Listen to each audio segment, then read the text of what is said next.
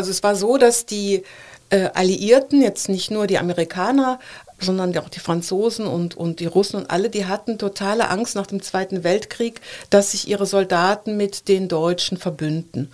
Und äh, ja, und dann gab es eben vor allen Dingen, also und bei den Amerikanern eben äh, äh Comics, es gab Plakate, wo die vor den deutschen Frauen waren. Das ist zum Teil aus unserer heutigen Sicht auch wirklich aberwitzig. Also die deutschen Frauen werden dargestellt als, äh, als Matronen mit stämmigen Oberschenkeln und also so gar nicht was Nettes, weibliches, sondern einfach, also Frauen, die vor kurzem noch Hitler gewählt haben, die eher so germanisch derb aussehen und die vor allen Dingen mit Syphilis Syphilis verseucht sein könnten. Und vor denen wurde in jeglicher Hinsicht gewarnt und ein so ein Slogan war halt Stay away from Gretchen, weil dieses Gretchen ist ja die, die, das, das Sinnbild für die deutsche Frau.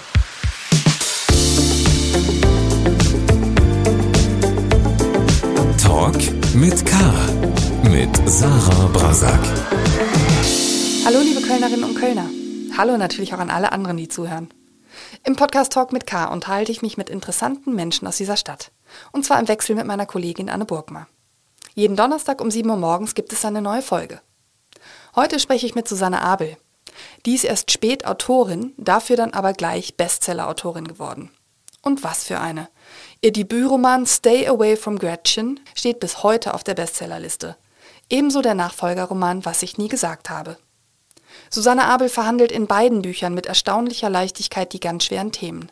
Flucht und Vertreibung, Zweiter Weltkrieg, Nazi-Verbrechen, transgenerationale Traumata und Demenz. Es geht aber auch um Köln in der Nachkriegszeit und um die Suche nach einem verlorenen Kind. Im Podcast hat die Wahlkölnerin mit badischem Migrationshintergrund, wie sie selbst sagt, mir erzählt, welches Trauma sie von ihrer Mutter geerbt hat, was sie über die Kölner Vergangenheit gelernt hat und warum ausgerechnet ein Domschweizer dafür gesorgt hat, dass sie Köln während einer Lebenskrise nicht wieder verlassen hat. Jetzt aber zum Gespräch.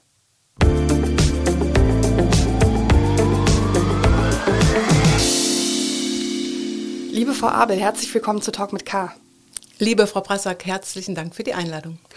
Ich freue mich äh, sehr, dass Sie endlich hier sind. Ähm, ich wusste lange nicht, dass die Autorin von Stay Away from Gretchen in Köln wohnt. Und in einem Podcast, der Talk mit K heißt, sind ja nur Menschen aus Köln oder aus der Region erlaubt. Und bis ich im Sommer unseren Gastrokritiker und Bestsellerautor Carsten Henn hier im Podcast zu Gast hatte, ähm, und da sagte ich, toll, Sie haben ja zwei Bücher in der Bestsellerliste. Dann sagte er, ja, aber ich bin nicht der Einzige aus Köln. Es gibt eine Susanne Abel und die hat auch zwei Bücher in der Bestsellerliste. Und da dachte ich, die ist also aus Köln, die möchte ich treffen und jetzt hat es endlich geklappt. Ja, super. Herzliche Grüße an Carsten Henn, den ich nicht kenne, aber es ist ja toll, dass er da jetzt das quasi in die Wege geleitet hat. Ja, Köln auf jeden Fall sehr stark vertreten auf der Bestsellerliste, was äh, die Kölnerinnen und Kölner natürlich freut. Ähm, Seit 79 Wochen befindet sich ihr Debütroman Stay Away from Gretchen auf der Bestsellerliste. Hat das die gute alte Spiegel-Bestsellerliste schon mal erlebt oder ist das Marathonrekord? Also das, ob das Marathonrekord ist, das weiß ich nicht. Aber das ist auf jeden Fall recht ungewöhnlich, vor allen Dingen für jemanden wie mich, die, also ich hatte ja keinen Namen, als ich anfing. Aber äh, ich bin, äh, und da können, kann ich gleich mal eine Sache sagen, die mir ganz, ganz wichtig ist. Ich habe diesen, diesen Erfolg der, den Buchhändlern zu verdanken, niemand anderem. Und, das ist, und darüber bin ich extremst dankbar, weil über mich hat die Presse nicht berichtet, auch der Kölner Stadtanzeiger nicht. Also niemand äh, am Anfang, ja, die, es war Lockdown, es, ähm, die, die äh, Literaturfestivals sind ausgefallen. Also ich bin unter ferner Liefen auf den Markt gekommen und dann haben die Buchhändler angefangen, mich zu empfehlen. Und dann ist da so, ein, äh, ja, so eine kleine Lawine entstanden und das ist schon sehr, sehr, sehr abgefahren. Mund-zu-Mund-Propaganda in den Buchhandlungen. Ja. Toll. Ja. Auch ihr zweiter Roman, was ich nie gesagt habe, ist ja die Fortsetzung von Stay Away from Gretchen. Der steht ja auch auf der Bestsellerliste, habe ich ja eben schon gesagt. Sie sind also seit ein paar Monaten dann mit gleich zwei Büchern unterwegs. Ähm, aktuell Platz 12 und Platz 15, glaube ich. Bekommt man da eigentlich neidische oder auch nette Reaktionen von äh, Kolleginnen, also Autorinnen und Autoren? Oder unmoralische Angebote von anderen Verlagen? Beides nicht. Also die Menschen, äh, die also ah, ich kenne so viele äh, Autoren und Autorinnen gar nicht, weil ich bin ja Filmemacherin und all die, die mich kennen, die freuen sich sehr für mich. Äh, äh, und nö, es gibt überhaupt keine Neider. Toi, toi, toi. Bevor wir über Ihre beiden Romane sprechen, ähm, würde ich gerne ein bisschen über Sie sprechen, wenn Sie einverstanden sind. Gerne. Sie sind ja Kölnerin mit badischem Migrationshintergrund, wie Sie über sich selbst sagen. Ähm, und da möchte ich dann doch gerne mal wissen, wann, wie und warum hat es Sie nach Köln verschlagen? Oh Gott. Ja, also ich bin mehrfach nach Köln gezogen. Ich bin äh, zum ersten Mal nach Köln gekommen, weil ich mich in einen Kölner verliebt habe. Und äh, ja, und dann kam ich relativ skeptisch hier an. Da war direkt Karneval. In welchem Jahr war das ungefähr? Äh, 80er, irgendwann, mhm. Anfang 80er. Mhm. Und äh, äh, ja, also ich war äußerst, äußerst skeptisch äh, äh, und äh, ja, und dann war Karneval und ich bin in der Südstadt mit dem unterwegs gewesen, wurde in irgendeine Kneipe gezogen, in, äh, war dann ge wurde gebützt in, und musste irgendeine Polonaise mitmachen und ab dann war ich wirklich infiziert. Und dann bin ich nach Berlin, habe Film studiert, kam wieder zurück, dann aus beruflichen Gründen ohne diesen Mann und bin dann im Prinzip hier geblieben. Gab nochmal noch eine kurze Unterbrechung mit Hamburg, aber eigentlich bin ich seitdem in Köln. Diese Karnevalserfahrung hätte ja auch anders ausgehen können. Also man hätte ja auch sagen können, das hat mich sozusagen abgeschreckt. Aber nein, Karneval höre ich daraus, äh, lieben Sie schon. Ähm, wo ist denn in den Augen einer badischen Emmy in dieser Stadt Luft nach oben? Also ich äh, ich liebe die Kölner und ich liebe diese, diesen, diese rheinische Art zu leben, also alles nicht so ganz ernst zu nehmen, auch sich selbst ein bisschen zwischendurch äh, die, die Stadt und, und das Leben so ein bisschen schön zu saufen und zu prahlen und so. Das finde ich alles irgendwie klasse. Architektonisch habe ich so meine Probleme mit Köln. Ja, ich komme ja aus dieser schönen Gegend zwischen Schwarzwald und Vogesen, wo wo ja die Geranienkästen äh, äh, vor jedem Haus sind und Fachwerkhäuser und so. Da sieht es ja irgendwie so schnuckelig aus. Und ja, also ich muss schon zugeben, dass mir Köln immer wieder äh, von, ja, also architektonisch so ein bisschen quer geht. Aber auch da bin ich jetzt spätestens seit meinem zweiten Buch ein bisschen gnädiger. Aber sonst, ich kann das wirklich, wirklich nicht sagen. Ich wohne mittendrin. Es ist mir zwischendurch, also im belgischen Viertel, es ist mir zwischendurch zu laut, zu schrill, zu schmutzig, vor allen Dingen montags, wenn man vor die Tür geht zum Bäcker und die ganzen Partygäste ihre ganzen Hinterlassenschaften da direkt vorm Haus da irgendwie halt noch so hinterlassen haben. All das ist mir zwischendurch äh, zu viel, aber gleichzeitig, wenn ich hier weg bin, vermisse ich es auch und äh, deshalb weiß nicht. Wir haben ja vor unserem Treffen hier im Podcaststudio der Redaktion telefoniert und da haben Sie gesagt, dass Ihre Beziehung zu Köln wie eine langjährige Beziehung ist. Das fand ich sehr schön. Das heißt, ähm, ähm, Sie hadern schon mal damit, ähm, aber es passieren dann doch immer wieder Dinge, wo Sie denken, Köln ist wundervoll. Und da haben Sie von einem tollen Ausflug in den Kölner Dom erzählt. Würde mich freuen, wenn Sie das nochmal erzählen, weil ich das sehr, sehr lustig fand. Ja, also ich, das war, glaube ich, 2019. Da hatte ich gerade äh, ging es mir nicht besonders gut. Ich hatte so eine kleine Krise und habe auch definitiv überlegt, aus Köln wegzugehen. Und ähm, ja, und bin so durch die Stadt gestromert und habe mich irgendwann da wieder gefunden, wo ich, wo ich gerne bin, nämlich im Dom und saß dann am Marienaltar. Und ähm, habe die Zeit vergessen und so vor mich hinsiniert und plötzlich sehe ich so aus den Augenwinkeln so was Rotes, bin aufgeschreckt, weil Domschweizer und ich dachte, scheiße, hast die Zeit verpasst und du musst jetzt irgendwie heraus.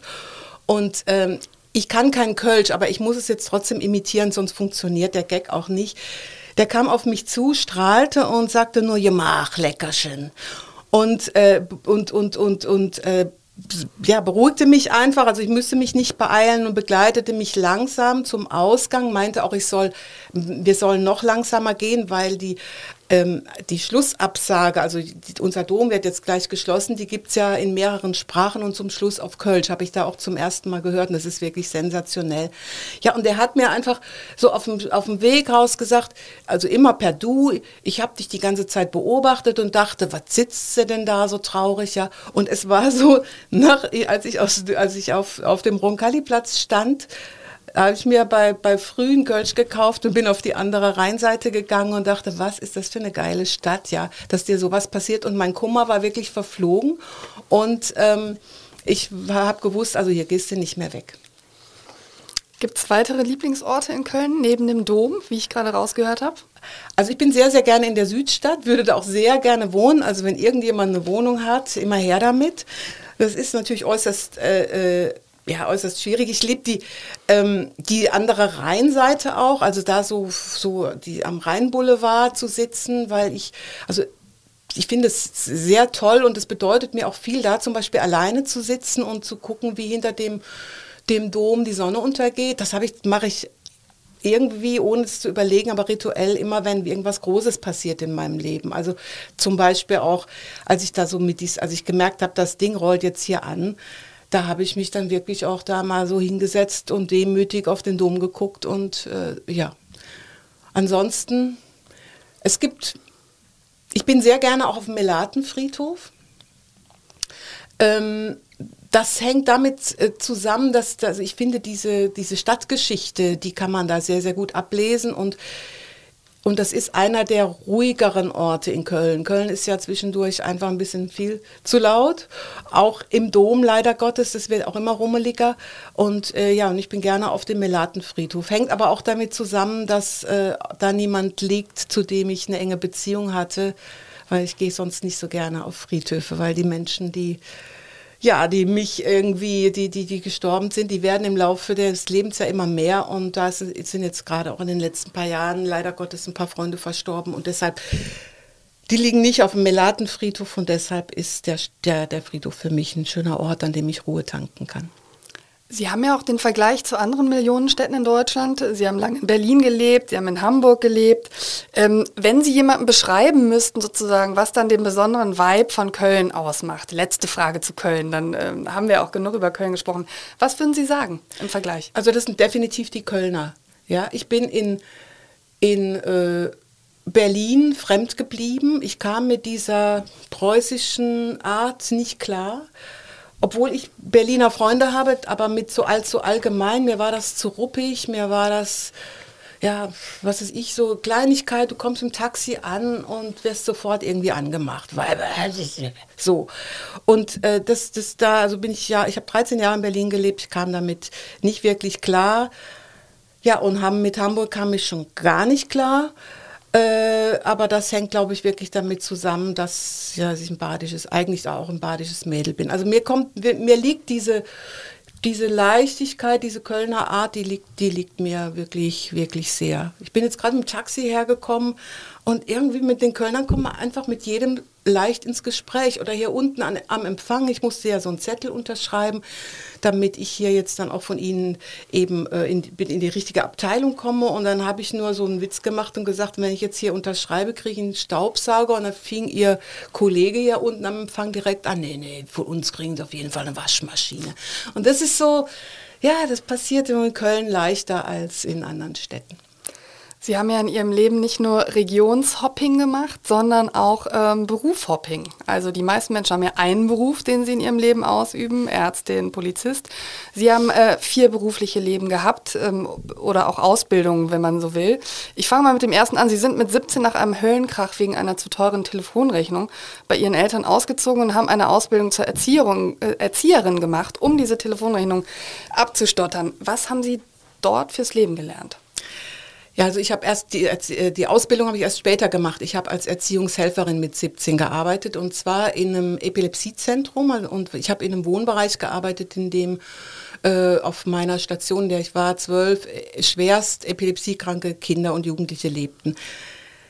Die, das war für mich damals, ich war als Teenie äh, schwierig. Ich würde heute sogar fast so weit gehen, dass ich in der Zeit auch depressiv war und ähm, diese Kinder und Jugendlichen, die haben mich äh, äh erstmal zurückgeholt, weil denen, ich war damals auch, ich habe 85 Kilo gewogen, ich war total, also ich war so unglücklich mit mir und denen war das so egal. Die haben Sanne gerufen, wenn ich kam und die haben mich einfach so genommen, wie ich bin. Und äh, für mein Leben haben die mich absolut geerdet. Also ich habe da wirklich eben auch Familien kennengelernt, junge Familien, die äh, ja, die schwerstkranke Kinder bekommen haben und deren Leben natürlich davon sehr beeinträchtigt war. Und äh, dieser ganze Shishi, den ich dann später, so als ich im, im Fernsehbusiness unterwegs war, dem ich da begegnet bin, der hat mich nicht wirklich beeindruckt, weil ich da schon mehr mitgekriegt habe, um was es eigentlich geht im Leben. Sie haben dann hinterher die berufliche Ausbildung dazu gemacht, haben auch etliche Jahre in dem Beruf äh, gearbeitet.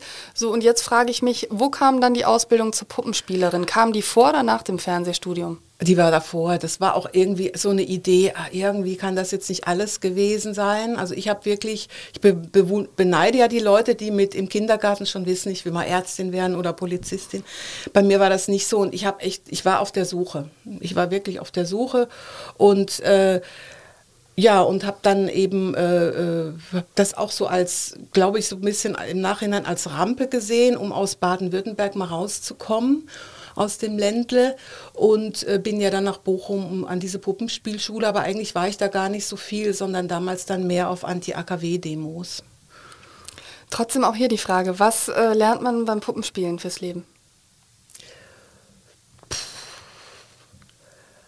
Was, das, das kann ich jetzt so präzise gar nicht beantworten. Äh, also was ich da, wir haben da äh, äh, sehr viel Mitmachtheater gemacht und da, da habe ich auch einfach so diese, da, ja, so diese, diese Begeisterungsfähigkeit von Menschen mitgenommen eigentlich. Ja, ich erinnere mich jetzt auch an eine Vorführung, da saß ganz hinten ein türkischer Großvater und der ist völlig begeistert mitgegangen und mit diesen Figuren und da hatte ich so, so das Gefühl, das ist so, äh, in dem, aus der Gegend, aus der der kommt, ist das vielleicht auch so, dass das eben Menschen auf dem Marktplatz Geschichten erzählen und so weiter und so fort. Also, aber das kann ich jetzt so präzise nicht, nicht beantworten. Das war auch nur eine sehr kurze äh, äh Episode in meinem Leben. Ich war, wie gesagt, viel mehr auf Demos unterwegs in jener Zeit.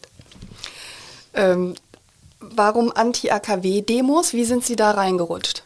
Ich habe in Bochum in einer, in einer Wohngemeinschaft gelebt, ja, so wie man das halt so macht als, als, als äh, Schüler, Studi, dass man halt irgendwie guckt, wo man unterkommen kann.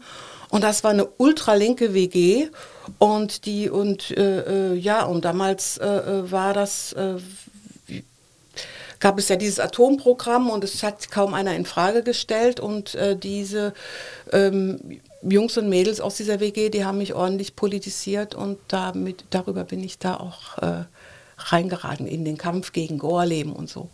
Im Moment wird ja auch viel wieder über AKW gesprochen in Deutschland, ob sie weiter betrieben werden sollen oder nicht. Ähm, also die Geschichte ähm, ist nicht Geschichte, sondern äh, ist natürlich auch immer wieder lebendig jetzt. Genau. Fällt mir dazu ein. Ja. Mhm.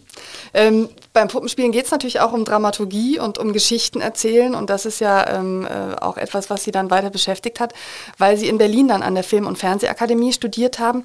Ähm, woher, sage ich jetzt einfach mal, haben Sie dieses Selbstbewusstsein dann auch genommen, ähm, ich bewerbe mich da mal, ich habe Talent. Selbstbewusstsein ist ja auch etwas, was Frauen nicht immer automatisch gegeben ist. Richtig. Äh, ich also bei das, ich bin da wirklich auch so eine, so eine schräge Mischung aus zwischendurch sich gar nichts zutrauen und sich zwischendurch alles zutrauen. Und da war, das war halt so eine Phase, wo ich mir sehr viel zugetraut habe. Ich wollte es wirklich wissen. Ähm, Sie haben dann als Filmemacherin ja auch gearbeitet danach, in Berlin, in Köln, in Hamburg. Und Sie haben gesagt, das fand ich sehr schön. Ich habe viel dummes Zeugs gemacht, ich habe aber auch schöne Sachen gemacht. Ähm, haben Sie ein Beispiel für beides? Ja, also ich habe zum Beispiel mal äh, eine Serie gemacht, die hieß, ein, äh, ich weiß gar nicht, für Sat 1 oder RTL, ich glaube Sat 1, eine neue Liebe ist wie ein neues Leben. Da haben wir verschiedene Menschen, die halt, das war noch so vor den Zeiten des, des Internet-Datings, äh, äh, haben wir eben so Männer, äh, ich glaube es waren nur Männer, begleitet Sex, die halt irgendwie so auf der Suche nach der großen Liebe waren und Gott, mit einem war ich dann sogar in Thailand, weil der sich irgendwie ausgesucht hat, er möchte sich unbedingt so eine Thailänderin irgendwie besorgen. Das war schon unterirdisch und äh, das äh, bin ich froh, dass ich das nicht mehr mache. Ja, und was sehr, sehr schön ist, was ich gemacht habe für die ARD, ähm, äh, eine, so eine Living History Serie gemacht. Ich weiß nicht, ob Sie wissen, was das ist. Also, dass man Menschen von heute in, eine historische, in ein historisches Setting packt. Und da haben wir eben, ich weiß gar nicht mehr, 10, 12 Mädchen oder junge Frauen. Ähm, die Serie hieß Bräuteschule für die ARD. Das war eine Vorabendserie, äh, äh, 16 Folgen meine ich. Und wir haben eben junge Mädchen von heute in dieses Setting gebracht von, in, von einer äh, äh Hauswirtschaftsschule der 50er Jahre, wo ja für uns Frauen nichts anderes vorgesehen war als Haushalt und Kinder und äh, ja, und das war eine sehr, sehr, sehr tolle Arbeit, die ich sehr gerne gemacht habe und ja, und die auch gut war. Wie haben diese Mädchen denn äh, sich geschlagen in dieser Schule, sage ich mal? Also es gab ja natürlich Handyverbot, also es war ja wirklich dann eine Zeitreise zurück. Ähm, äh, was haben die da gelernt und wie, wie fanden die das? Also zu einer habe ich bis heute Kontakt, mit der bin ich auch immer noch eng befreundet. Ähm, also es war, es war eine völlig irre Situation. Also RA muss man mal sagen, lauter Frauen auf einem Haufen, ja, also so vor der Kamera. Da gab es dann noch später, oder gab es gab einen Hausmeister und später noch zwei Helfer von diesem Hausmeister. Ansonsten nur Mädchen. Das heißt, das war irgendwie ja so Hormonüberschuss. Äh, das, und, und was völlig irre war, die wurden zwar vorbereitet darauf, dass die durch so eine Schleuse gehen und dass sie ihre Piercings abnehmen müssen, ihre Handys abgeben müssen und dass sie eben ihre Kleider auch hin, äh, äh, wechseln müssen. Und kaum waren die dann verkleidet, fingen sofort die Krisen an. Also die waren sofort in diesen Rollen drin, was ja gar keine, die haben ja das nicht gespielt, sondern waren sofort in diesem Leben drin und ja, und da gab es halt dann auch so Geschichten wie, einmal in der Woche nach Hause telefonieren dürfen mit dem Freund und so. Und aber während des Telefonats saß dann die Frau Direktorin auf der anderen Seite, so wie sie mir jetzt gegenüber sitzt, hat jedes Wort mitgehört. Und das alles Mädchen, die Sex hatten, die die Pille genommen haben, die aufgeklärt waren und und so. Äh, äh, und was die halt schon mitgenommen haben, war eben wie wie äh, viel mehr Möglichkeiten sie in ihrer, in ihrer Generation heute haben als, als noch ihre Mütter oder Großmütter. Und eine Geschichte, das fand ich, das fand ich großartig, also weil die haben, wir haben das auch so gemacht, dass die, die bestellt haben, also die haben gekocht, gebacken und alles so sich eben selbst versorgt und die haben in so einem äh, äh, ja, ich sage jetzt mal, in so einem Laden bestellt. Da sind die nie eingekauft, äh, einkaufen gegangen, aber die haben von uns die Waren so angeliefert gekriegt, wie eben damals in 50er Jahren Mehl, abgepackt in Tüten und so weiter und so fort. Und ein Mädchen, die ist äh, wirklich, als, als, als wir zu Ende waren und die so, so sagen musste, was, was sie eigentlich am wichtigsten fand, sagte, sagte die, wir haben überhaupt keinen Müll produziert. Das ist der Wahnsinn. Ja, und das zum Beispiel haben, haben welche mitgenommen. Ja, auf jeden Fall. Mir kam auch gerade das Wort Unverpacktladen in den Kopf, Absolut. als Sie das mit dem Mehl erzählt haben, ja. weil das ja jetzt sozusagen ähm, wieder, wieder ein größeres Ding wird, dass die Leute sich darauf besinnen, dass es eben auch ohne Verpackung geht. Und damals war das so, weil es noch gar keine Verpackung gab. Genau. Mhm. Ja. Ja, interessant.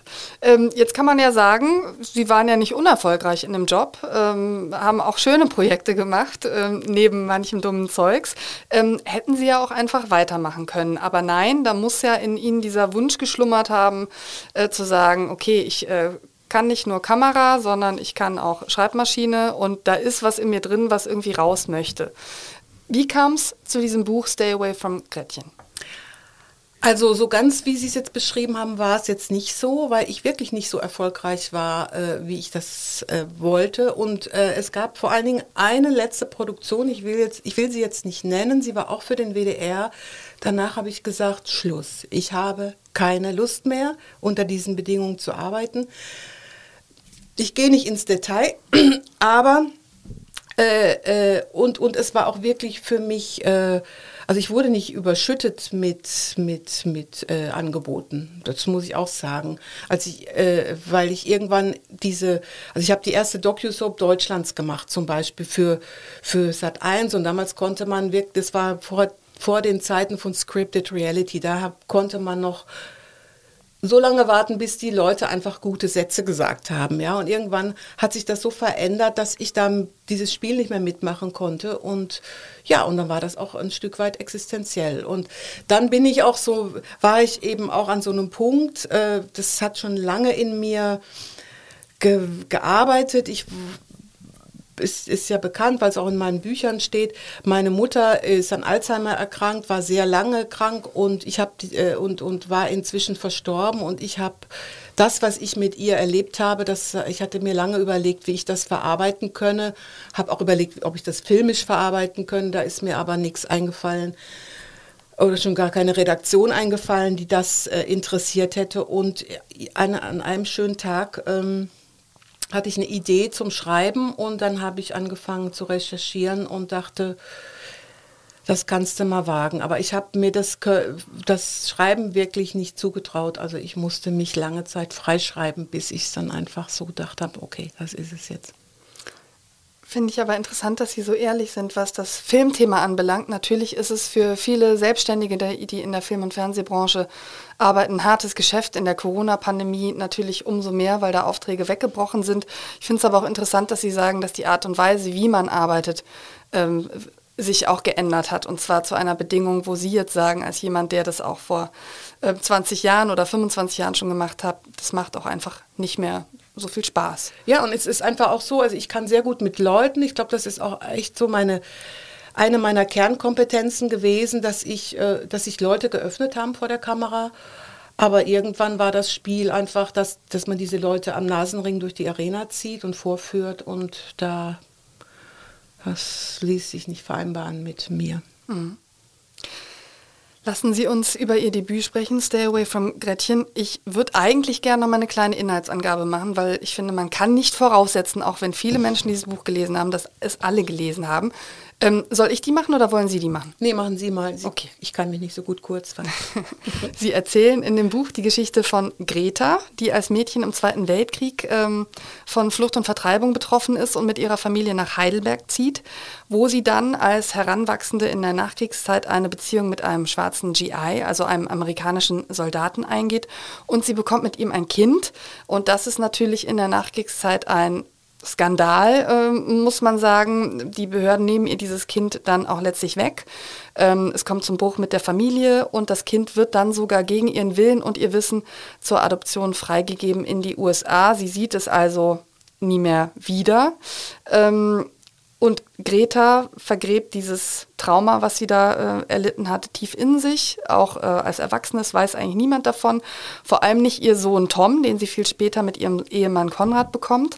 Und erst als Greta dann dement wird, hört dieser Tom Monderath, der ein Kölner TV-Moderator ist, über den sprechen wir gleich auch noch, und der sich bislang als Einzelkind wähnte, hört also zum ersten Mal, weil seine äh, Mutter in, in Sätzen, in kurzen Sätzen irgendwie fallen lässt, dass er irgendwo offenbar auf dieser Welt eine Halbschwester hat und er beginnt zu recherchieren. Ähm, dieser Roman behandelt ja viele große Themen, den Zweiten Weltkrieg, ähm, Demenz, aber er behandelt eben auch dieses große Thema transgenerationales Trauma schwieriger Begriff und mhm. es ist auch schwierig, dieses, diese Traumata zu definieren, habe ich mal gehört. Ähm, ich habe mal ein Gespräch mit einer Filmemacherin auch aus Köln gehört, die sich damit äh, beschäftigt. Klar ist nur, dass es vermutlich von sehr vielen Menschen, die aus dem Krieg gekommen sind und traumatisiert waren, an die Kinder und an die Enkelkinder äh, weitergegeben worden ist, damals in Deutschland und heute auch ähm, überall auf der Welt in vielen anderen Kriegen. Wie würden Sie denn diese Traumata beschreiben oder definieren oder wie haben Sie das für sich, wie erklären Sie das für sich? Also ich erzähle das jetzt einfach mal, wie, das, wie ich das für mich ganz persönlich sehe. Ich habe ja vorhin schon gesagt, meine Mutter hatte Demenz äh, und ähm, ich für mich habe immer schon als junge Frau gewusst, ich will keine Kinder. Das war, das war Gesetz. Und äh, als meine Mutter anfing darüber zu sprechen, äh, äh, das äh, über meine verstorbenen Geschwister. Also meine, meine Mutter hat zwei Kinder verloren.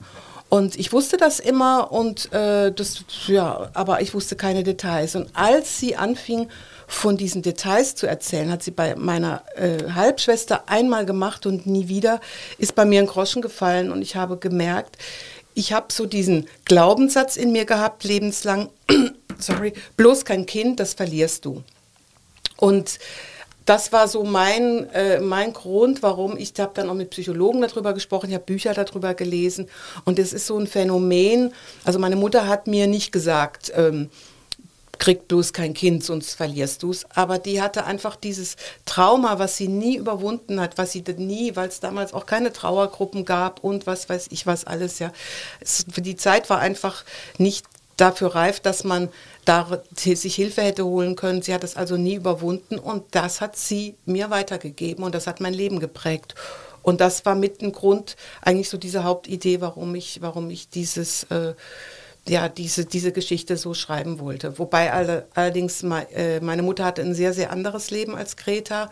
Ich habe nur so eine Art Blaupause aus meinem Leben genommen und dann eine fiktive Geschichte daraus gemacht. Hm. Ähm, Sie widmen auch Ihr zweites Buch Ihren beiden Halbgeschwistern. Was haben Sie denn über diese Halbgeschwister dann herausgefunden, als Sie eben über Ihre Mutter erfahren haben, dass es, ähm, dass es diese gibt? Also es ist so, das eine ist eine Halbschwester aus der ersten Ehe meiner Mutter und das zweite Kind, das ist äh, ein Bruder. Gott, und mir kippt da echt die Stimme, weil, ja, das ist vollkommen irre. Und das ist zum Beispiel, also für mich jetzt auch so wieder so ein Beweis, ich habe das in meinen Knochen. Ja, ich habe so viel darüber geschrieben, jetzt so viel darüber gesprochen. Und jedes Mal, wenn diese beiden Namen fallen, äh, zieht, äh, schnürt sich mir der Hals zu und äh, weil ich diese Trauer meiner Mutter und vielleicht auch die Trauer meines Vaters darüber wirklich in mir trage. Ja, was, was war die Frage, Frau Prasser? Was haben Sie über die Geschwister herausfinden können ach, dann, nachträglich? Ach so, ich habe also, ähm, es gibt zwei Sachen. Meine Mutter hat angefangen, über, mein, über, die, über ähm, meine Halbschwester zu sprechen. Äh, äh, ja, das, der Anlass war, ich habe einen Anruf bekommen von einer Freundin, deren Kind irgendwie schwer erkrankt war und nachts im Helikopter in die Klinik ge geflogen ist. Und, das, und da war ich gerade bei meiner Mutter und habe ihr das erzählt und habe gesagt, oh Gott, und äh, wir müssen so hoffen, dass, dass das Kind überlebt. Und dann sagt sie einfach, ja, das ist ganz schlimm, wenn man ein Kind verliert und fängt an, mir zu erzählen, dass sie eben völlig unvorbereitet war. Gudrun war anderthalb Jahre alt. Meine Mutter war äh, eine junge, völlig unerfahrene Frau, war ausgebombt ähm, und äh, völlig alleine äh, und ja und wusste nicht, wie krank dieses Kind ist und stillt das und während des Stillens stirbt sie. Zack weg.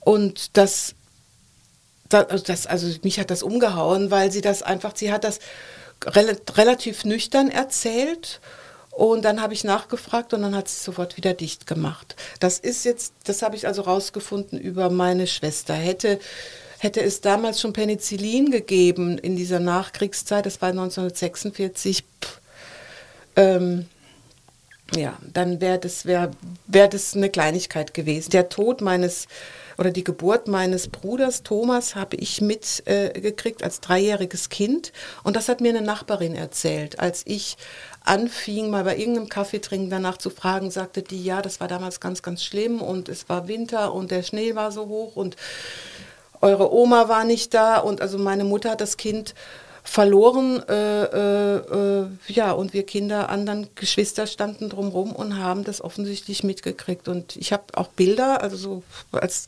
ne, ich weiß ja nicht, wann Erinnerung einsetzt, aber ich habe Bilder, die mir keiner erzählt hat. Ja. Und auf jeden Fall ähm, habe ich das, habe ich das rausgefunden und und es ist tragisch, weil also meine Mutter ist stellvertretend dafür viele Frauen in dieser Generation. Heute ist so viel möglich, auch vorgeburtliche Untersuchungen und so weiter und so fort. Äh, oder wenn heute ein Kind im siebten Monat zur Welt kommt, das, das ist fast kein Problem mehr. Aber das war eben äh, äh, damals schwieriger und anders und äh, ja. Vielen Dank, dass Sie da so offen drüber erzählen. Ich fand das ähm, sehr interessant, als ich diesen Begriff überhaupt erst kennengelernt habe. Also es kommt ja zum einen eben, ähm, ist es natürlich so, dass viele durch den Krieg sehr, sehr schwer seelisch beschädigt worden sind, was Nachwirkungen hat. Andererseits sind aber auch Dinge passiert, wie sie ihrer Mutter erzählt, ähm, äh, passiert sind. Und äh, man hat früher einfach noch nicht über diese Sachen auch gesprochen. Es gab noch keine Psychologen. Es gab noch nicht den Ratschlag, dass man sagen konnte, geh dahin. Und so vererben sich eben Traumata vielleicht auch völlig unabhängig von einem Krieg ähm, in der Generation oder äh, in der Kinder- und Enkelgeneration dann weiter. Und darüber macht man sich, glaube ich, relativ wenig Begriffe, wenn man das dann nicht auch selbst aufarbeitet irgendwann mal. So wie Sie gerade sagen, ich habe mit einer Psychologin gesprochen und irgendwie diese Verbindung hergestellt zwischen mhm. dem Thema, ich will keine eigenen Kinder und dem, was meiner Mutter passiert ist. Und ich finde das in dem Buch auch sehr, sehr ähm, gut gemacht, wie sie dieses Thema aufgreifen, weil sie nämlich, ähm, es gibt diese männliche Hauptfigur von Stay Away from Gretchen und das ist dieser Kölner Nachrichtenmoderator ähm, äh, Monderat, der über weite Strecken ein ziemliches Arschloch ist und dem man trotzdem irgendwie bereit Find ist zu... Finde ich gar nicht. Ich liebe ihn. Also ich bitte Sie, Frau Prassaker. Am Anfang, man kann ihn sich richtig vorstellen, also ein Schönling, sehr erfolgreich, Ja. ähm, man hat direkt vielleicht auch einen TV-Moderator im Kopf. Man ist als Leserin trotzdem bereit, ihm zu folgen, worüber ich aber zwischendurch nachgedacht habe, warum ich das eigentlich bin. Hänge natürlich am Anfang vor allen Dingen an Greta, an der Geschichte von Greta. Und man stellt aber eben am Ende fest, weil es ja auch eine Veränderung gibt, äh, die dieser Tom dann durchläuft, dass er eben auch unter diesem Trauma leidet. Dem Trauma, das seine Mutter ähm, äh, sozusagen gehabt hat, äh, hat und weitergegeben hat. Und ähm, das finde ich äh, toll, wie das am Ende des Buchs eben auch herauskommt, dass das klingt jetzt so blöd, aber dass manche Menschen, die Arschlöcher sind, ihre Probleme vor allen Dingen verdrängen, ähm, deswegen unerfüllte Beziehungen haben, wie es Tom ja auch in seinem Buch hat. Ähm, ja, das fand ich äh, gut, wie Sie das beschrieben haben dort. Ja, danke. Und ich, äh, also es gab wirklich auch so Leserzuschriften, die sagten, wie, also dieser, das Buch ist toll, aber dieser sexsüchtige Alkoholiker, also ich habe, ja, ich konnte, ich habe mehrfach überlegt, dass ich das Buch nicht weiterlese oder so. Es ist bewusst ein Schachzug gewesen, weil ich wollte einfach, also ich wollte, dass der beziehungsunfähig ist, dass der beziehungsunfähig ist aufgrund der Geschichte seiner Mutter, weil seine Mutter verliert ja nicht nur ihr Kind, sondern auch ihre erste große Liebe.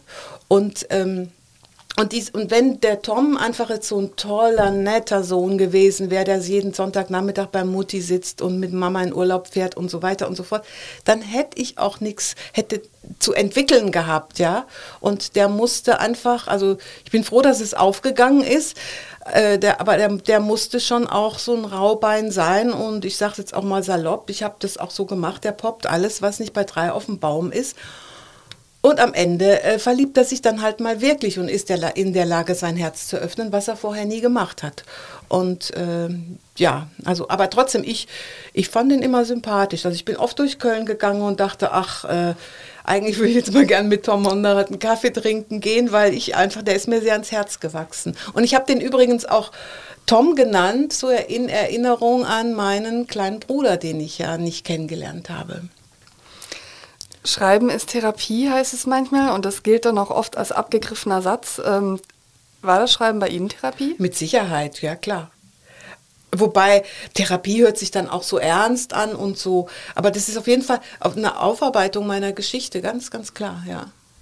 Ich würde gern über den Titel sprechen, Stay Away from Gretchen. Lange bevor ich wusste, dass das ein Buch war, habe ich, habe ich es rumwabern hören und immer sofort gedacht, was für ein interessanter Titel. Der ist ja nicht nur einprägsam, sondern der weckt ja auch schon eine ganze Menge Assoziationen, die man sich dazu selber machen kann. Und Sie haben diesen sozusagen Befehl ja nicht erfunden, sondern es handelt sich tatsächlich um einen historischen Slogan. Genau, also es war so, dass die äh, Alliierten, jetzt nicht nur die Amerikaner, sondern auch die Franzosen und, und die Russen und alle, die hatten totale Angst nach dem Zweiten Weltkrieg, dass sich ihre Soldaten mit den Deutschen verbünden.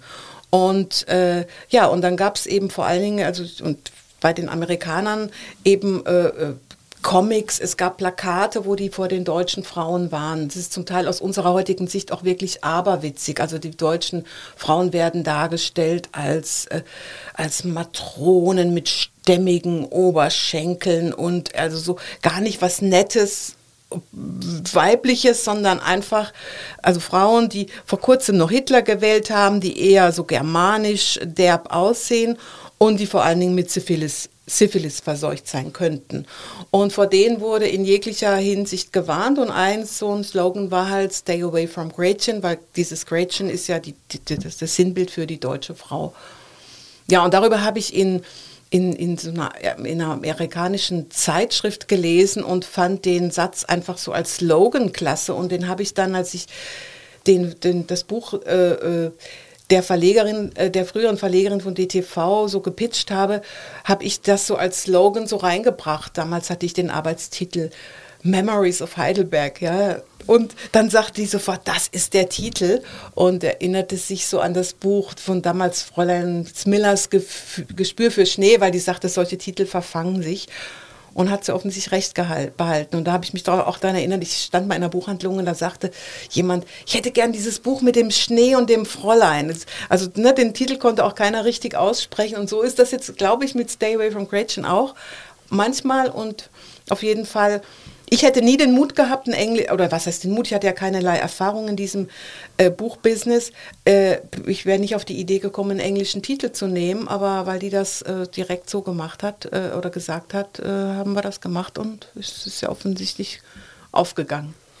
Was ich aber interessant finde in dem Buch, ist es ja nicht nur, dass äh, Soldaten gewarnt worden sind vor deutschen Frauen, sondern ähm, eine Beziehung mit ihnen einzugehen war ja verboten. Zumindest, das weiß ich jetzt nicht, die Unterscheidung für schwarze Soldaten, sich mit ähm, äh, Frauen einzulassen. Das kommt in dem Buch raus. Ist das historisch so belegt? Also es ist, also ich habe diese ganzen historischen Sachen sind Fakt, die habe ich mhm. nicht erfunden.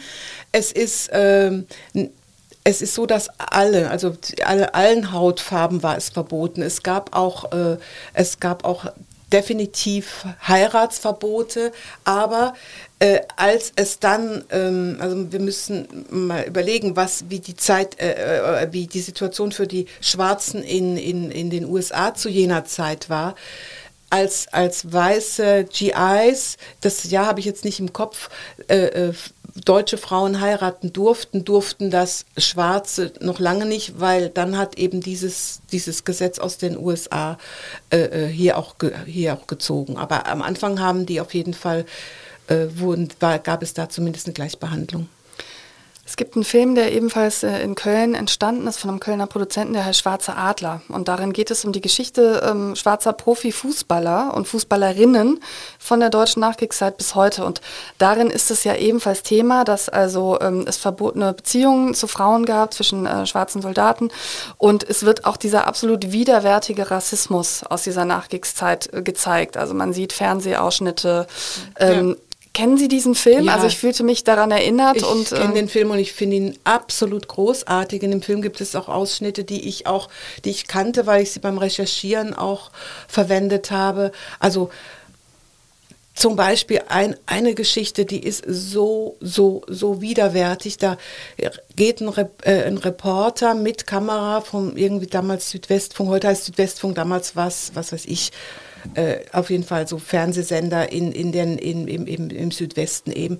Der geht durch so eine äh, ähm, Siedlung, Barackensiedlung in, in Mannheim und interviewt eine Frau, die auf ihrem Schoß ein Kind hat und ein schwarzes Kind oder ein Brown Baby und, äh, und der spricht die an in, so herablassend und sagt, warum geben Sie dieses Kind nicht weg? Dieses Kind hat doch keine Zukunft. Was wollen Sie mit diesem Kind? Das wird doch äh, später höchstens mal im Zirkus auftreten können und so.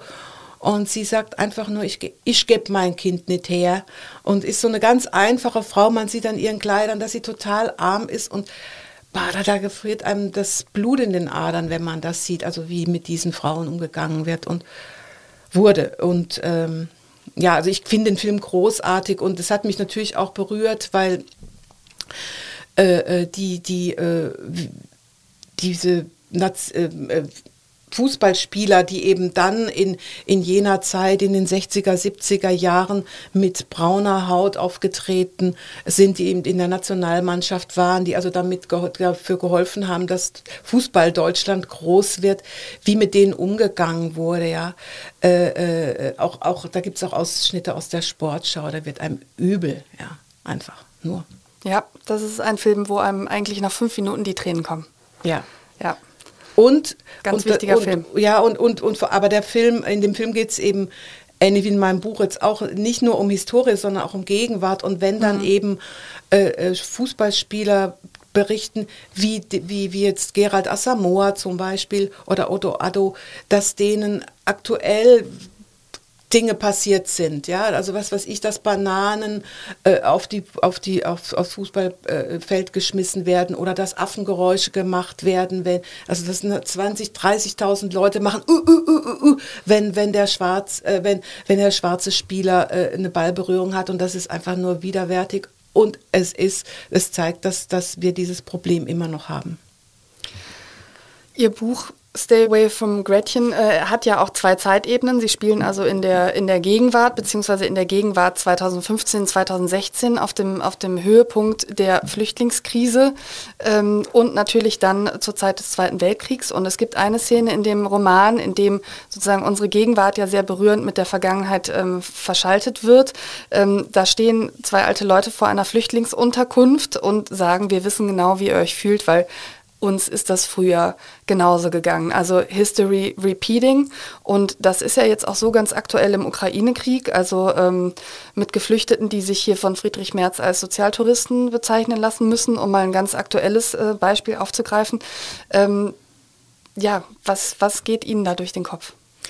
Ja, also ich habe dieses, diese beiden Menschen, das, die habe ich ja nicht erfunden, die habe ich ja äh, gesehen im WDR und äh, äh die waren mit ein Grund, warum ich diese, diese Fluchtgeschichte aus Ostpreußen ähm, erzählt habe und warum ich aus Tom Monderath einen Journalisten gemacht habe, damit man eben zeigen kann, die, die Sachen, das, ist, das eine ist zwar Geschichte, aber es gibt so viel äh, Ähnlichkeiten oder Gleichheiten, ja. Wenn heute eine Frau aus der Ukraine mit ihren zwei kleinen Kindern flieht und nicht weiß, ob ihr Mann noch lebt oder ob ihr Bruder noch lebt und sie zu dem keinen Kontakt haben kann, dann ist das sehr vergleichbar eben, oder, oder dann ist das vom Leid her nichts anderes, als wenn eben eine, eine, eine Familie 1945 aus Ostpreußen geflohen ist. So wie ich in der Familie Monderath zeige, dass die Geschichte der Mutter das Leben des Sohnes äh, beeinflusst, wollte ich auch zeigen auf, auf, der, auf der politischen Ebene,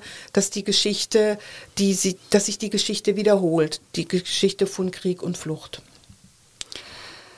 Der zweite Band, was ich nie gesagt habe, die Fortsetzung ist ja im Juni in die Buchläden gekommen und hier steht nicht Greta im Mittelpunkt, sondern die Geschichte von Konrad, das ist Gretas Mann und Konrad ist in Köln aufgewachsen ähm, und dafür mussten sie viel recherchieren ähm, in der Kölner Geschichte. Was haben Sie dabei vielleicht, also Sie haben viele schreckliche Sachen sicherlich recherchiert, denn es geht um, äh, um diese ähm, Zeit natürlich auch des Zweiten Weltkriegs, aber was haben Sie dabei vielleicht auch Faszinierendes entdeckt?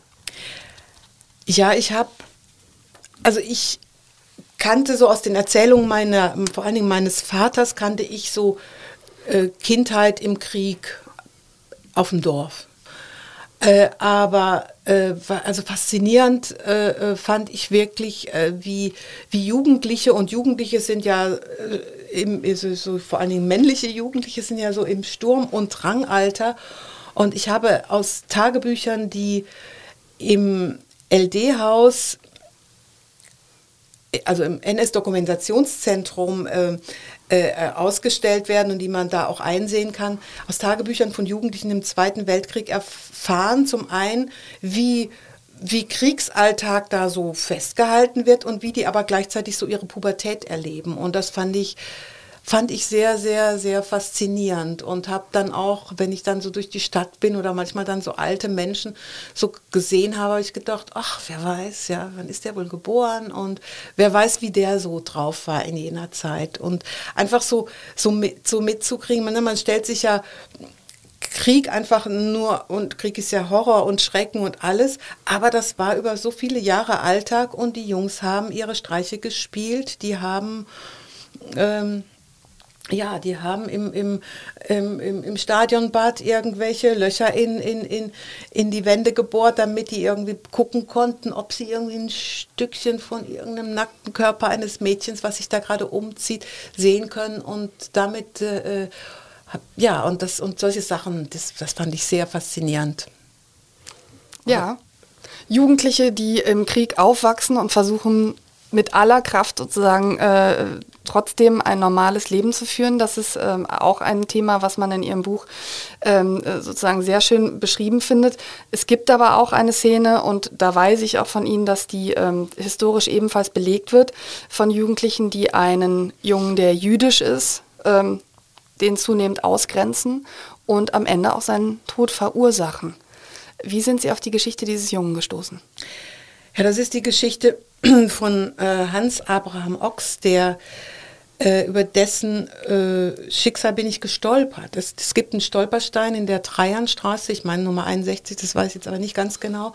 Und äh, ich bin so jemand, der sich die Stolpersteine oft durchliest. Und da äh, ist eben oder die, nicht nur die Namen, sondern dann da steht ja dann oft so, was ich aus nach Riga oder, oder äh, äh, vertrieben oder in, in Auschwitz verstorben und so weiter und so fort. Und das, das hat mich sehr berührt, weil da eben stand, dass, dass er als achtjähriges Kind äh, totgeprügelt oder totgetreten wurde von Hitler-Jungs. Und dann habe ich das gegoogelt und herausgefunden, dass ähm, ja eine Journalistin, ich meine auch vom WDR, die hat so vor 20 Jahren ungefähr äh, äh, diesen Fall so ausgegraben. Und das hat mich ja extrem berührt, dass, ne, weil man kennt ja diese ganzen vielen schrecklichen Bilder von Millionen Juden, die abtransportiert und umgebracht wurden, aber dass eben Jugendliche äh, so ja, so drauf sind, dass die einen kleinen jüdischen Jungen tottreten, aus welchem Grund auch immer. Ähm, das hat mich extremst berührt. Und das habe ich, ähm, also das ist mit ein Grund, warum ich die Familie, die Monderath, hat zwei Wohnsitze in Köln, also die Familie von dem Conny. Und das ist mit ein Grund, warum ich den habe in die Dreiernstraße einziehen lassen, weil ich unbedingt diese, äh, ich wollte diesen, fiktiv, also diesen fiktiven Conny mit dem realen Hans Abraham be sich befreunden lassen, damit ich diese Geschichte eben erzählen kann. Und ich habe mich bewusst entschieden, jetzt nicht an so eine ähnliche Geschichte mit einem fiktiven Jungen, äh, der eben so diesen jüdischen Hintergrund hat, zu erzählen, sondern ich wollte sehr, sehr bewusst an diesen Jungen erinnern. Und es gibt im Römerpark eine klein, ein kleiner Weg, der auch Hans Abraham Ochs Weg heißt. Also für alle, die da mal spazieren gehen, es lohnt sich, die Geschichte einfach sich so anzugucken. Wir haben eingangs darüber gesprochen, dass Köln keine besonders schöne Stadt ist und das liegt natürlich ähm, vor allem am Zweiten Weltkrieg, ähm, den die Nazis angefangen haben und Sie haben für Ihr Buch ja recherchiert und auch viele alte Fotos von Köln sicherlich gesehen. Ja. Ähm, und Stadtpläne. Ja, was, was ist Ihnen da sozusagen äh, am meisten in Erinnerung geblieben? Ja, einfach wie, wie, wie wahnsinnig schön diese Stadt war. Diese Plätze, ne? Ich wohne ja, vorhin schon mal gesagt, im belgischen ja, Rudolfplatz oder als auch der Barbarossa-Platz. Ich meine, bei aller Liebe, so schön sind beide Plätze jetzt wirklich nicht. Und das war einfach, na, da gab es Springbrunnen in der Mitte, da gab es Theater und tolle Häuser und so weiter. Es war, es war einfach eine, eine wunderschöne Stadt. Und dann gibt es ja diese Bilder, äh, ja, Flugaufnahmen über Köln, wo kein Stein mehr auf dem anderen ist. Ja. Wo Brücken im Rhein liegen. Wo Brücken im Rhein liegen, genau. Und ihr Dom auch teilweise zerstört ist. Und der Dom auch teilweise zerstört ist, ja. Mhm. Genau. Ähm, eine Szene ihres zweiten Romans spielt ausgerechnet im Lebensmittelladen von Wolfgang Niedeckens Eltern im Severinsviertel. Und diesen Laden hat es tatsächlich gegeben. Ich wusste davon nichts. Wie sind Sie drauf gekommen? Also ich habe, ich kenne diesen Laden noch. Äh, und, äh, und zwar als Bab durch die Decke ging. Und, und äh, na, das war ja, das war ja der Wahnsinn irgendwann an, Anfang der 80er oder also so habe ich das zumindest mitbekommen. Und da war das dann auch klar, ne, Wolfgang Niedecken kommt aus der Südstadt und, und äh, da stand dann eben auch, äh, ich glaube, Josef Niedecken, Lebensmittel davor. Und ich war da ein einziges Mal drin und habe da eine ganz schöne Erinnerung dran. Und dann habe ich halt beim Recherchieren, also ich habe ja äh, eine Figur in meinem Buch, die habe ich auch schon im, er, im, ersten Buch da einziehen lassen in dieses Haus, weil eine frühere Kollegin da mal in diesem Niedeckenhaus gewohnt hat. Und da, da, wusste ich einfach, wenn man in dieser Wohnung ist, dann hört man an Karneval irgendwie unter dem Severinstor ähm, äh, äh, äh, die, die, die trommeln irgendwie eine Woche lang, da ist bist du kurz vorm Mord, weil du nicht mehr schlafen kannst und so. Also ich kenne diese Ecke sehr, sehr gut. Und als ich dann eben ähm, Conny, also mein Conny, ich springe jetzt, äh, spring jetzt ein bisschen, ich hoffe, das ist für die Zuhörer nicht zu kompliziert. Also mein Conny wächst eben in Köln auf und geht dann später nach Heidelberg, um Medizin zu studieren und will seiner Greta, die er dort kennenlernt, sein Köln zeigen. Und dann kommt er also nach Köln und dieses Köln ist total zerstört und er ist, er ist total traurig und ich wollte ihm aber dann sowas mitgeben, also so, so dieses Kölsche Herz, diesen Dialekt, diesen dieses Stück Heimat. Und dann habe ich ihn eben in diesen, in diesen Laden äh, gehen lassen. Und da spricht dann, also fiktiv, dieser äh, alte Herr Niedecken, also der Vater von äh, Niedecken, der spricht ihn halt im, im, in, auf Kölsch an und Greta beobachtet ihn dann nur und merkt, dass, dass, dass er sich eben äh, positiv verändert und so weiter und so fort. Und das ist so eine, so eine kleine Schlüsselszene und der Wolfgang Niedecken hat in irgend, ich meine, Kölner Rundschau, Kölnischen Rundschau war mal irgendein Artikel über ihn und seine Kindheit im, im, im, im Fringsfädel, wo er halt auch beschreibt, wie die unter, als Kinder unter diesem ähm, Torbogen saßen und Murmeln gespielt haben und wie es im ganzen Viertel nach Schokolade roch. Und dieser Artikel fiel mir halt bei den Recherchen irgendwann in die Hände und äh, ja, und ich recherchiere ja eh so meandernd, ja, also ich komme von Hölzgen auf Stöcksken und dann fand ich das so toll äh, und habe dem dann einfach äh, so diesem, diesem Vater so ein kleines Denkmal gesetzt. Sie sind ja auch Niedecken-Fan. Sie hören manchmal sogar bewusst Musik ähm, von Wolfgang Niedecken, um sich in Schreibstimmungen zu versetzen. Was gibt Ihnen die Musik von Wolfgang Niedecken? Also ich bin jetzt gar nicht der große Niedecken-Fan. Ich finde den toll, ich finde ihn sehr toll. Äh, und grundsätzlich ist es so, dass ich Musik benutze, um mich in Stimmung zu bringen. Also jetzt nicht nur die von Niedecken. Aber es war, der hat ähm, letztes Jahr, meine ich, sein Buch vorgestellt über äh, Leonard Cohen und da, äh, da hatte Christine Westermann mit ihm äh, äh, ein Interview geführt im Radio und dann lief, dies, danach lief dieser Song Du kannst Zauberer und danach habe ich diesen Song hoch und runter gehört, auf Dauerschleife. Und der hat mich dann in eine ganz bestimmte Stimmung gebracht, aus der heraus ich dann ähm, ja so, eine, so einen bestimmten Abschnitt im Buch beschrieben habe. Deshalb habe ich den, den, den, äh, diesen Song und habe also in meinem Nachwort oder in meinem Dankes, in diesem Dankesabteil bedanke ich mich auch bei Niedeckens, äh, bei den Wolfgang Niedeckens Bab für diesen Song, weil der mir wirklich extrem viel bedeutet hat. Äh, ja. Und für mich ist grundsätzlich auch so, also wenn ich, wenn ich nicht in Köln bin, dann höre ich unheimlich gern kölsche Musik, um ja, um so dieses Köln-Feeling oder dieses Heimweh, was ich dann habe, auch so ein bisschen ähm, zu schüren fast, ja. Haben Sie Wolfgang äh, Niedecken schon kennengelernt? Nee. Okay, hätte ja sein können, dass man sich schon mal über den Weg gelaufen nee. ist. Hätten Sie was dagegen? Nö, überhaupt nicht. Ja, dann wird sich das ja sicherlich irgendwann mal auch zutreffen. Ähm, wenn Sie Lesungen haben, gutes Stichwort, wo man dann Menschen trifft, vielleicht auch Wolfgang Niedecken, kommen sehr viel in Kontakt mit Leserinnen und Lesern, die ähm, ja, ihre Bücher gut finden, die sie gerne mal kennenlernen wollen und die vielleicht dann auch Teile ihrer eigenen Lebensgeschichte in dem Buch in Stücken wiederfinden und ihnen davon erzählen. Welche Begegnung, welche Geschichte hat sie besonders berührt? Aber auf mein, einer meiner ersten Lesungen, das war wirklich noch so, so, so kurz nach dem Lockdown, wo man nur so Lesungen machen konnte mit 20 Leuten oder so, das Gott, jetzt, das ist mir jetzt so peinlich, dass ich den Ort nicht weiß. In einer ganz reizenden Buchhandlung, nicht weit von Köln. Da saß in der ersten Reihe eine alte Dame und ich war mir beim Lesen nicht sicher, ob sie mir folgen kann, weil sie guckte immer so komisch. Und dann habe ich eben gelesen, gelesen, gelesen und dann hat der eine, die eine die Frage, eine Frage gestellt, die andere. Und dann sagte sie, in die Ruhe hinein, woher wissen Sie eigentlich so viel von meinem Leben? Und dann erzählte die ohne Punkt und Komma eine Viertelstunde lang und keiner hat sie unterbrochen, wie sie als Kind die Flucht erlebt hat und vor allen Dingen, wie sie als Flüchtlingskind ausgegrenzt wurde. Und das hat mich äh, extremst berührt. Ja, das, hab, das fällt mir jetzt so, so, so, so ganz spontan ein. Und eine andere sehr schöne Geschichte. Also ich habe jetzt einen Schriftstellerfreund, der ist 19 Jahre alt, heißt Henry und ist äh, mit dem Down-Syndrom auf die Welt gekommen. Und bei einer Lesung im Sommer war seine Mutter mit ihm da. Und, äh, und danach kam die zu mir und das hat mich auch extremst berührt, gerade jetzt so auf, auf diesen Rassenhass im Dritten Reich, den ich ja im zweiten Buch auch bespreche.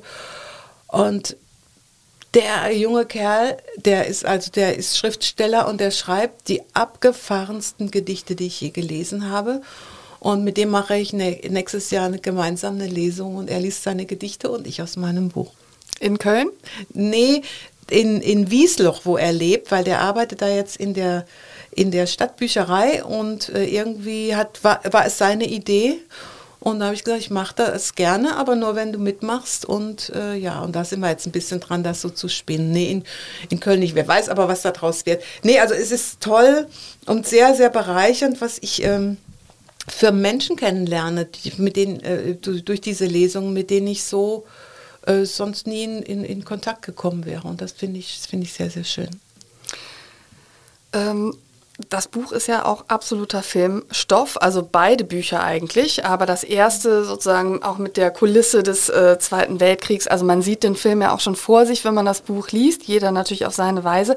Ich weiß auch, dass die Filmrechte verkauft sind. Äh, kann man schon zeitlich irgendwie was dazu sagen, äh, wann dieser Buch ins Fernsehen oder in die Kinos kommt? Nee, also ist, es ist nicht so, dass das verkauft ist, sondern die sind optioniert. Mhm. Grundsätzlich ist es aber so, das ist ein sehr, das ist sehr, sehr, sehr teuer, weil Sie sagten das ja vorhin schon mal, meine, mein Buch schreibt, äh, spielt ja eh auf zwei Zeitebenen heute und in, in, in der Historie und Historie darzustellen, das ist wirklich sehr, sehr teuer. Und bisher äh, äh ist, äh, ist es dem Produzenten noch nicht gelungen, äh, da jetzt äh, ja, das Geld zusammenzukriegen. Also das, ich muss das jetzt so ein bisschen so schwammig sagen, weil ich jetzt den aktuellen äh, Stand der Dinge nicht kenne, aber grundsätzlich ist es nicht einfach, auch weil es ist ein Kinostoff und das deutsche Kino hat jetzt äh, durch Corona nicht unbedingt äh, äh ja, die glücklichsten Zeiten im Moment. Ne? Das stimmt. Die Kinos sind sehr unter Druck und das beeinflusst natürlich auch teure Produktionsstoffe. Das stimmt. Wenn ich jetzt, ich sag mal, an, an etliche historische Filme jetzt auch in ARD und ZDF denke, also unsere Mütter, unsere Väter zum Beispiel, das sind ja auch historische Stoffe, denen man ansieht, dass das sehr viel Geld gekostet hat. Die waren vor ein paar Jahren zumindest ja mal möglich, aber ähm, ja, das stimmt, dass die jetzt unter Druck kommen, äh, kann ich mir vorstellen. Ich hoffe trotzdem, dass es, äh, dass es klappt und dass ich es äh, verfilmt wird. Und ich würde mir so wünschen, also ich habe ja da keinerlei Aktien mehr drin, ne? das mhm. ist ja, ich habe oder Mitspracherecht, aber ich würde mir so wünschen, das ist echt so ein Traum von mir, dass die alte Greta von Senterberger dargestellt wird, also gespielt wird. Das wäre für mich das absolute Sahnehäubchen. Okay. Haben Sie denn auch äh, einen Schauspieler für äh, für Tom Monderath im Kopf? Nee. Nee, also ich habe ja äh, mehrfach so geschrieben, er ist so der Kölsche Bradley Cooper. Mhm. Äh, und ehrlich gesagt, hab, ich finde, der, der, muss, der muss klasse aussehen, das muss so ein Eyecatcher sein. Ähm, nö, habe ich im Moment äh, leider keinen. Gut, dann muss Bradley Cooper vielleicht noch Deutsch und Kölsch lernen. Genau. Aber das, das ist, ist ja bestimmt machbar. ganz einfach für ja. den. Das ist ja ein sehr begabter junger Mann. Gar kein Problem. Ähm, muss man jetzt jederzeit damit rechnen, dass Sie noch einen anderen Beruf sich überlegen und äh, was völlig anderes machen oder bleib, bleiben Sie bei der Schriftstellerei jetzt? Ich glaube ja. Ich habe das, also A, habe ich jetzt natürlich das große Glück, dass ich erfolgreich bin und B, macht es mir extrem viel Spaß weil ich, äh, und nicht nur Spaß, sondern es ist eine regelrechte Erfüllung. Ich kann zum ersten Mal, habe ich das Gefühl, in meinem Leben das machen, was ich wirklich machen will. Mir, mir quatscht keiner rein. Und das ist, ist schon sehr, sehr, sehr toll. Das heißt jetzt nicht, also ich vermisse das Filmemachen ehrlich gesagt auch ein bisschen, auch das, die, das Teamwork. Ich wollte gerade sagen, ist nicht ganz so einsam wie das Schreiben, ne? Genau. Aber es ist schon so, dass mir das, äh, aber Schreiben ist halt auch abgefahren. Ne? Ich kann ja einfach irgendwie sagen, was weiß ich, eine Brücke fällt in den Rhein und keine und, und habe nicht die, die Schraube im Kopf. Äh, wie, wie, wie, stellt man das eigentlich dar? Also es, ich glaube schon, dass ich beim, beim Schreiben bleibe und wie gesagt, es macht mir großen, großen Spaß und ich bin sehr dankbar, dass das so gut läuft. Wird es denn eine Fortsetzung Teil 3 geben? Also ist die Geschichte von Tom, Jenny, äh, Conny, Greta schon auserzählt? Ja, die der Familie, also die Geschichte der Familie Monderat ist definitiv auserzählt. Da gibt es jetzt nicht nochmal neue Kinder oder nochmal, ich weiß nicht wen. Nee, also, aber es wird vielleicht, ähm, bin im Moment, gehe ich gerade so mit verschiedenen Ideen ganz locker äh, schwanger und es gibt, es wird mit Sicherheit ähm, ja, es gibt viele Familien in Köln, es wird eine neue Familie geben und ich vermute mal, dass die auch in Köln leben wird, weil ich finde, äh, das ist wichtig, das war schon so ein Grundsatz beim Filmemachen, dass man sich in dem Bereich bewegt, den man kennt und ich finde schon, Köln gibt da, bietet da ganz, ganz, ganz viel. Und äh, aber das ist alles nicht spruchreif. Ich bin einfach jetzt so in so einer, ja, so einer Brainstorm-Phase. Aber mhm. Familie Monderath, das ist definitiv vorbei. Okay, aber ein neues Buch, das zumindest teilweise in Köln spielt, das äh, könnte durchaus realistisch sein. Ähm, Frau Abel, vielen Dank für das Gespräch. Ich danke Ihnen sehr.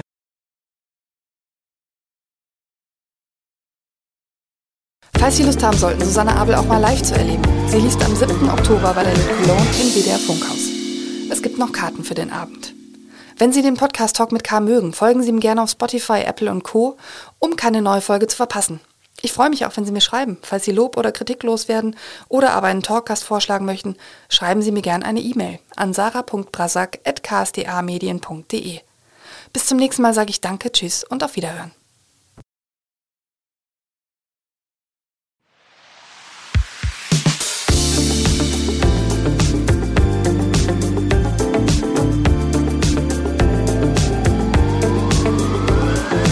Talk mit Karl.